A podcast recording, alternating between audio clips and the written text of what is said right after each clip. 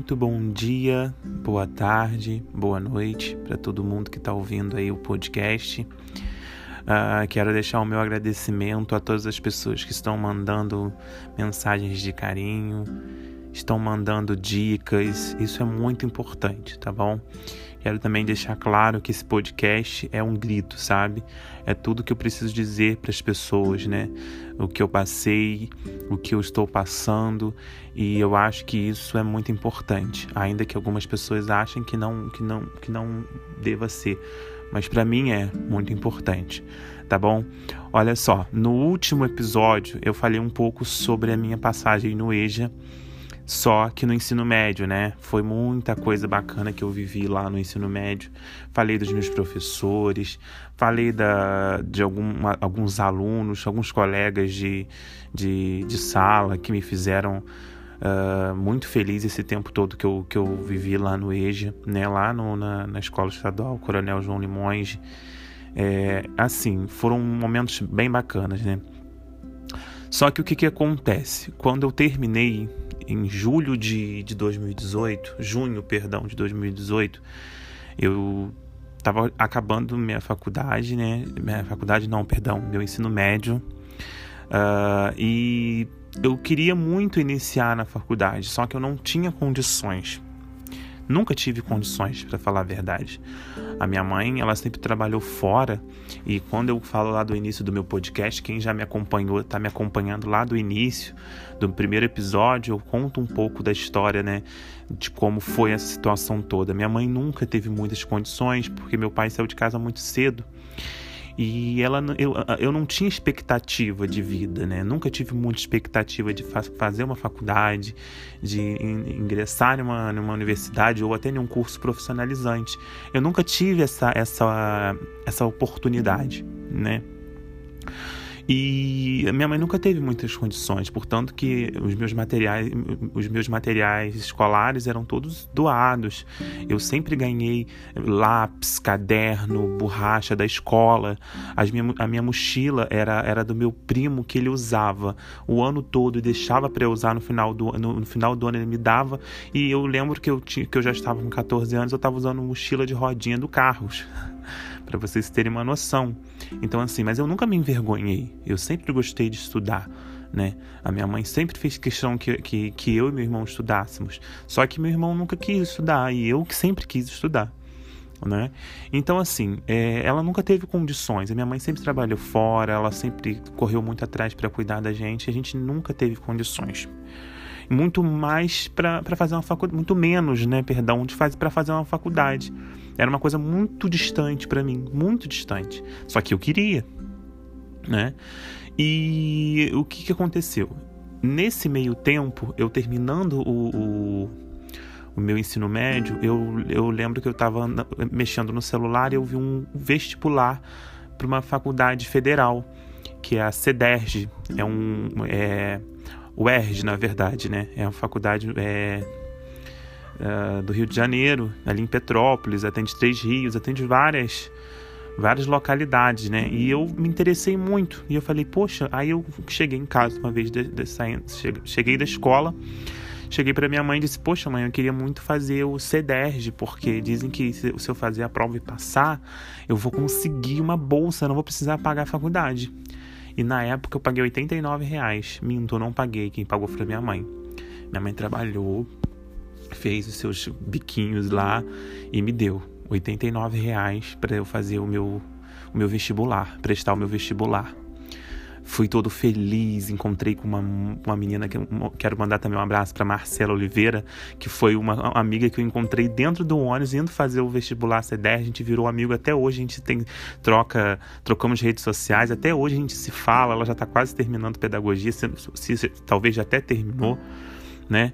É, um beijo para Marcela Oliveira, tá? Um grande abraço, torço muito por você. E eu fui muito feliz fazer essa prova porque eu falei assim: caraca, se eu passar, eu vou conseguir uma faculdade.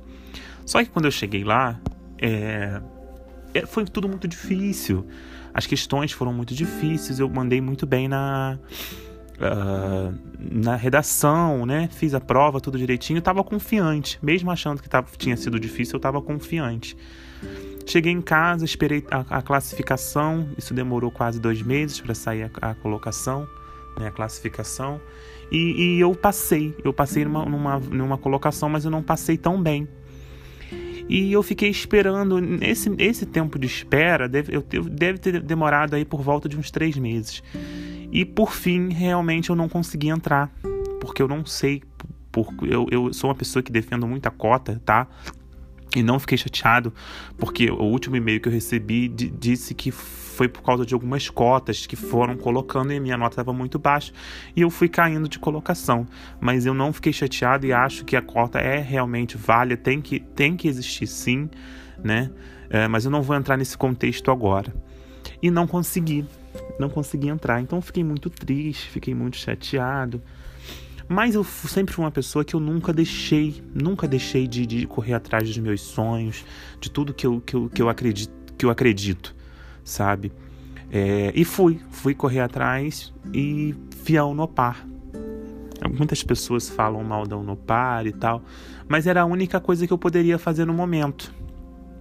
O valor era, na época, comecei pagando 250 reais. Aí eu falei assim: ai, mãe, eu vou entrar. Minha mãe falou meu filho, mas como é que você vai entrar? É muito caro, você não tem esse dinheiro. Não, eu vou correr atrás e vou entrar. Gente, e fui, fiz a minha inscrição, entrei, levei toda a papelada na faculdade. Gente, eu posso dizer para vocês que foi o dia mais feliz da minha vida. No dia que eu entrei dentro da, da secretaria, levei meus documentos e ela disse: Ó, oh, tal dia vai começar a aula.